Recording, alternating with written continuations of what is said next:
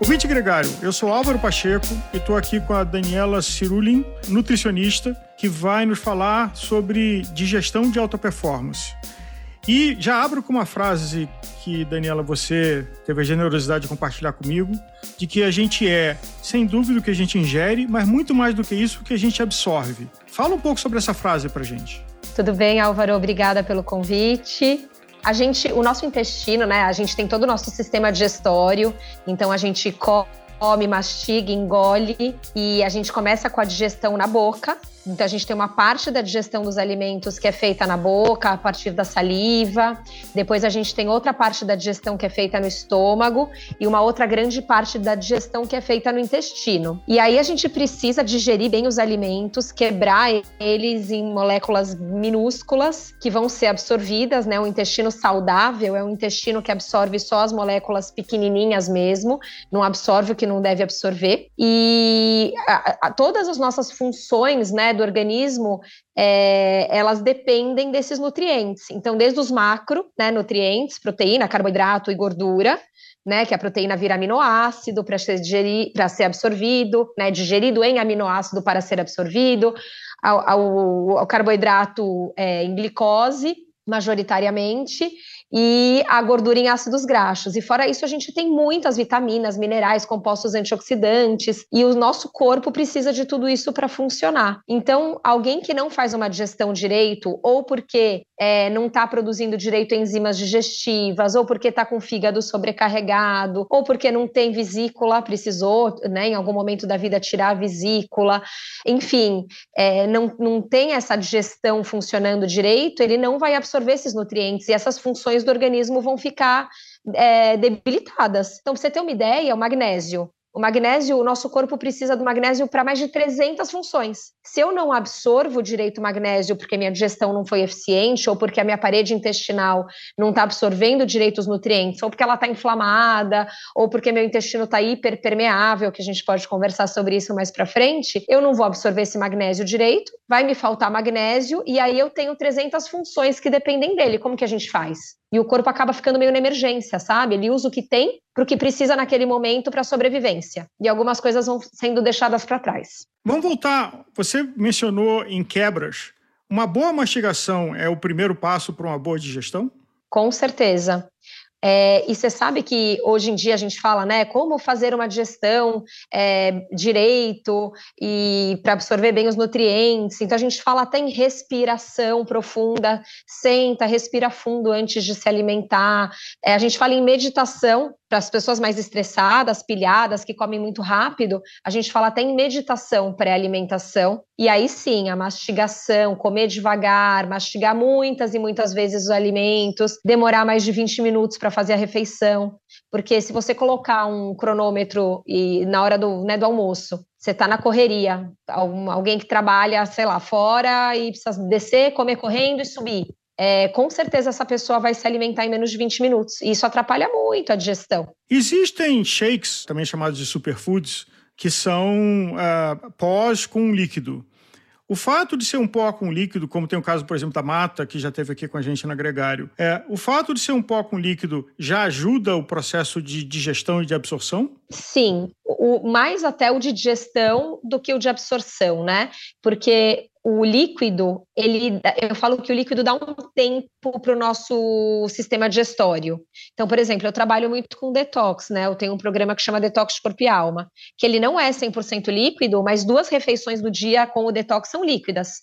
Por quê? Porque eu estou dando um tempo para o meu sistema digestório e deixando a absorção, a, a digestão mais, mais rápida, mais leve, mais fácil. Né? Por exemplo, a gente é, pensa no whey, vai, whey protein. Tem whey protein, vários tipos de whey protein. E a gente tem o whey. Qual que é o melhor whey? É o hidrolisado. Por quê? Porque ele já vem quebrado. Então, a maioria desses pozinhos e dos superfoods, eles já vêm quebrados, que é como se ele viesse já digerido. Uma parte da digestão já, veio, já foi feita. Até porque, me corrija, mas um dos pontos de evolução da nossa raça humana foi quando a gente conseguiu é, cortar e aquecer os alimentos para consumi-lo melhor do que um produto cru, para falar de proteínas, de carnes. Então, quando o ser humano, pela, pelo fogo, pelas ferramentas de corte, ao invés de pegar um naco de um animal e colocar na boca, ter cortes menores e pré-aquecê-lo e cozir, isso fez diferença. Fez até para quantidades, porque quanto que você consegue comer de uma carne crua, né? Mastigar, fazer aquilo descer e digerir. E quando ela está cozida, fica muito mais fácil, né? A mastigação, a deglutição e a digestão e a absorção. Falando de um outro aspecto, as lendas de alimentos que não combinam, é, e para falar de uma delas, leite com manga. Quanto disso tem de ciência, comprovação, e quanto disso tem de lenda? Que tem alimentos que você não pode combinar porque eles vão te causar algum problema no processo digestivo. Muito tem de lenda, tá? É, porque não na questão de digestão, mas, por exemplo, na questão de absorção. É, cálcio e ferro. Cálcio e ferro competem no nosso organismo na hora de absorver. Então, se eu, por exemplo, comer um bife à parmejana ou eu comer um filé grelhado e de sobremesa, eu lembro, eu, eu, estudei na USP, né? No bandejão, eles davam logo depois da refeição, você ganhava um copo de leite. E começou aí essa discussão. Bom, vocês deram carne no bandejão e depois um copo de leite esse leite é rico em cálcio, ele vai atrapalhar a absorção do ferro da carne. Então, essa combinação, por exemplo, é uma combinação que não é legal. Não porque não vai digerir direito, vai, vai digerir, mas na hora de absorver eles vão competir, aí não vai absorver bem nenhum nem outro. É, então existem, né? Esse do, do cálcio e do ferro, para mim, é o mais clássico. Mas do mesmo jeito que existem substâncias que, quando são ingeridas juntas, elas melhoram a absorção e o aproveitamento daquele nutriente do alimento. Por exemplo, o brócolis e o tomate. O sulforafano do brócolis é mais bem absorvido se ele estiver junto com o licopeno do tomate. Então, essa é uma combinação famosa. Ou ferro e vitamina C. Então, você tomar um pouquinho de água com limão durante a refeição vai melhorar a absorção do ferro da carne, do frango, do feijão, da beterraba. Na verdade, a gente tem muito mais combinações positivas do que as combinações negativas. Falando de líquido, a recomendação de beber um copo d'água ao acordar faz sentido? Tem comprovação científica? Não tem estudo científico, tá? Não tem estudo científico da questão da água, água morna, água com limão. A gente tem vários, né, várias discussões assim entre profissionais, inclusive. Então, por exemplo, é, o nosso intestino é extremamente ácido. Então, tomar o limão de manhã com a água ajudaria, ajudaria a alcalinizar esse estômago que né, poderia estar acordando ácido demais.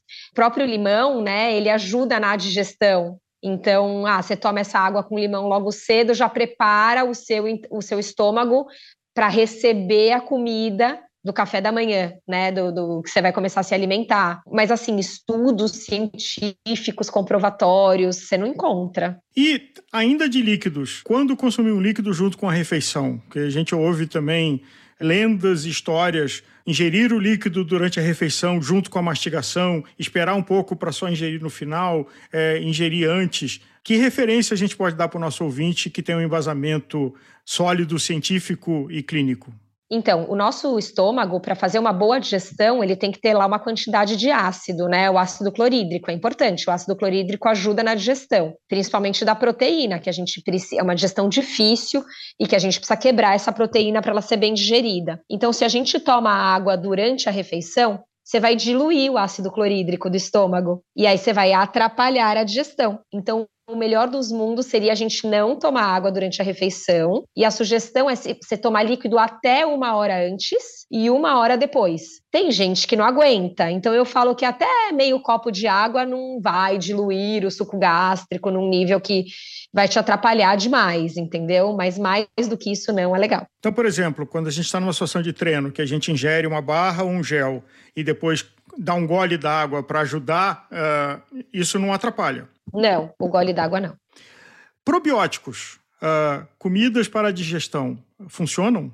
Sim, eu sou super fã de probiótico. Quem são importantes, né? Os probióticos, que são as bactérias do bem, que tem, a gente tem que ter uma quantidade grande de bactérias bem, no, do bem no nosso intestino e uma variedade, tá? Então não, não basta ter muito, mas tem que ter um, uma variedade grande de probióticos. É, e os pré-bióticos, a gente tem as fibras pré-bióticas, os, as fibras pré-bióticas elas alimentam as bactérias probióticas. Então a gente tem alimentos probióticos fermentados, por exemplo, é, que nem a gente tem o kimchi, né, que é super é, famoso na culinária coreana, ou kombucha, é, kefir, tudo isso são fermentados, o chucrute da culinária alemã, é, e os é, iogurtes, mas eu falo que tem que ser iogurte de verdade. O que, que é iogurte de verdade? Leite com fermento lácteo, ponto final. Não dá para ter saborzinho daquilo, saborzinho daqui, disso, é, é, adoçante, açúcar, aí você já perde é, o benefício probiótico daquele iogurte. O tipo de iogurte grego? Se for iogurte, o grego natural, né? Então, porque tem vários iogurtes, você vai no mercado, tem iogurte grego, 30 tipos diferentes. Você tem que pegar o iogurte natural ou o iogurte grego natural e tem que ler o rótulo para ver se só tem ali leite e fermento lácteo, ponto. Tá? Não importa se ele for o natural normal, cremoso, ou coalhada, ou grego, né? O que muda é a textura, mas ele tem que ser só leite e fermento lácteo. Esses são os alimentos probióticos nem todo mundo se alimenta de alimentos probióticos, ou porque alguém não, não, ingere leite derivado, ou porque é intolerante à lactose, ou à proteína do leite de vaca, ou porque não vai achar fácil um chucrute, ou um kimchi, ou porque não é fã de tomar um kombucha. Então, eu, eu sou também a favor, se você não consegue ingerir no dia a dia probiótico, eu gosto da suplementação. E aí a gente tem que ingerir também as fibras pré-bióticas, que são fibras que estão basicamente nos vegetais e nas frutas. Então, as frutas e os vegetais, eles têm fibras que ajudam a alimentar essas bactérias boas probióticas. Então, tudo isso ajuda não só na digestão e na absorção, mas no equilíbrio da microbiota intestinal. E o intestino equilibrado é o intestino que vai te trazer boa imunidade, saúde mental, é, boa absorção, porque você vai absorver e, e eliminar o que tem que ser eliminado, né? E absorver o que deve ser absorvido. Isso é, é vida. Pré-biótica e probiótica, a diferença?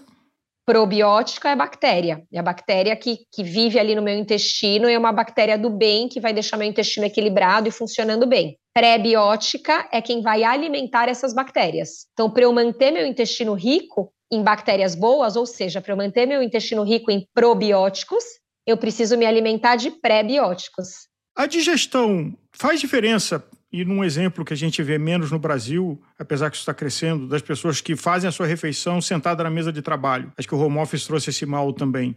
É, o movimento, a atividade física ajuda a digestão? Sim, sim.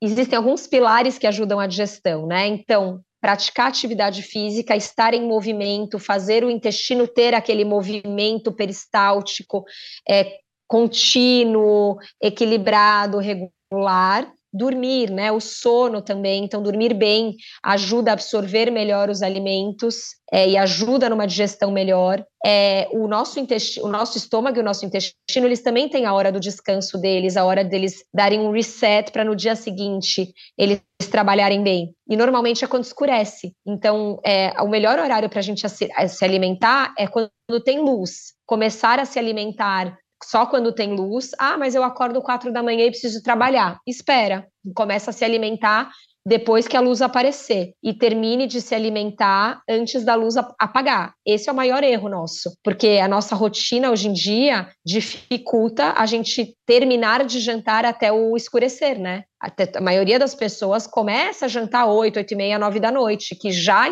já escureceu. E o melhor Mas horário. a influência é da luz solar ou a influência do horário? É da luz, não é do horário, tá? É, a gente tem o nosso ciclo circadiano, então a hora que os nossos órgãos estão em pleno funcionamento e a hora que eles têm que descansar e é, se reenergizar para que no dia seguinte eles funcionem bem e façam a função dele.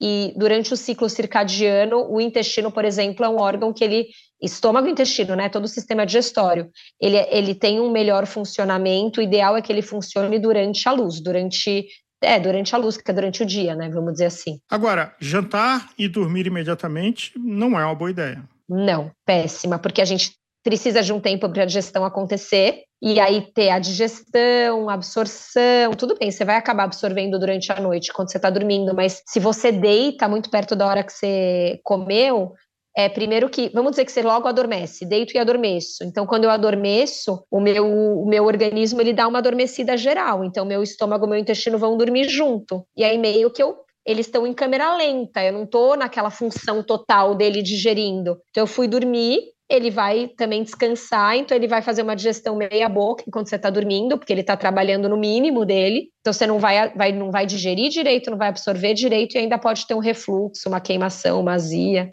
Falando em queimação azia, o uso de suplementos pode machucar o nosso sistema digestivo? Sim, é, primeiro você tem que.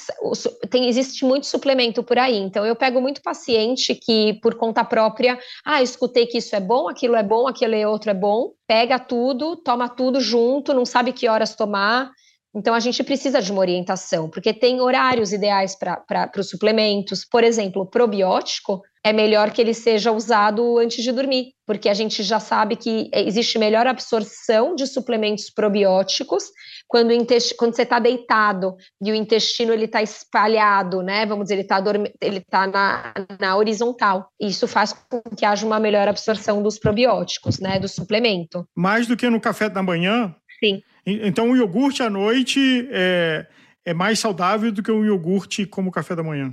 Sim, e sim, e mais mais ainda quando você toma em cápsula, tá? Quando o probiótico é tomado em cápsula, que normalmente tem uma quantidade maior. Quando a gente toma uma cápsula de probiótico, normalmente vem uma dosagem bem mais alta do que o que tem dentro de um copinho de iogurte. Então é mais quantidade e a absorção acaba sendo melhor se o intestino está na horizontal. Isso é uma. Outra coisa, existem suplementos que podem machucar o estômago. Então, o zinco, ele é irritatório, o, o extrato de cúrcuma é irritatório. Então, a gente, é, por exemplo, prefere, é, eu oriento meus pacientes a tomar junto com a refeição.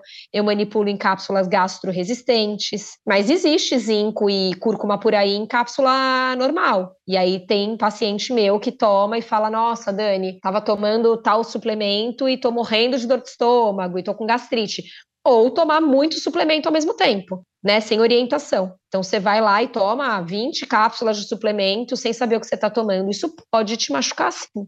Falando, e aqui é quase roubar no jogo falar desse assunto, porque perda de peso é um assunto que, dependente do peso que qualquer um tenha, está interessado. Dietas de perda de peso, medicações de perda de peso, chás de perda de peso, shakes de perda de peso. Que efeito colateral, não, não, vamos nem entrar no lado que isso pode ser só um efeito temporário, mas não uma mudança de cultura que garanta uma, um novo peso saudável. Então não vamos entrar nessa discussão mas só do ponto de vista da digestão. Esses medicamentos, esses produtos podem ser danosos, podem atrapalhar a nossa digestão?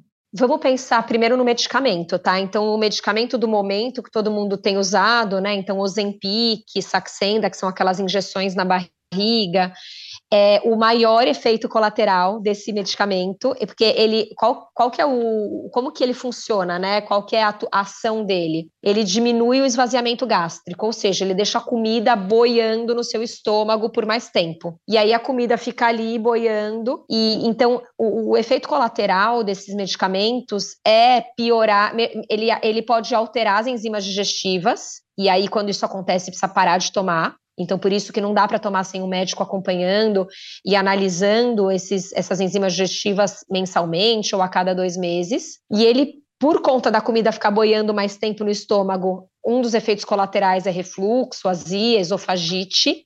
E é, ele diminui a motilidade intestinal, então é, ele pode causar constipação. Já tive conhecidos meus que tiveram que fazer lavagem intestinal depois de ter uma constipação braba com esses medicamentos. Então, é para todo mundo que isso acontece? Não, mas eu já vi muitos casos, né? E não sou a única. Tenho pacientes que tomam esses medicamentos junto com o endócrino, e aí eu trabalho toda a parte intestinal. A gente trabalha com uso de fibra, enzimas digestivas quando precisa, suplementação de enzimas digestivas. Agora, os shakes, os chás, depende. Por exemplo, a gente tem o chá de sene.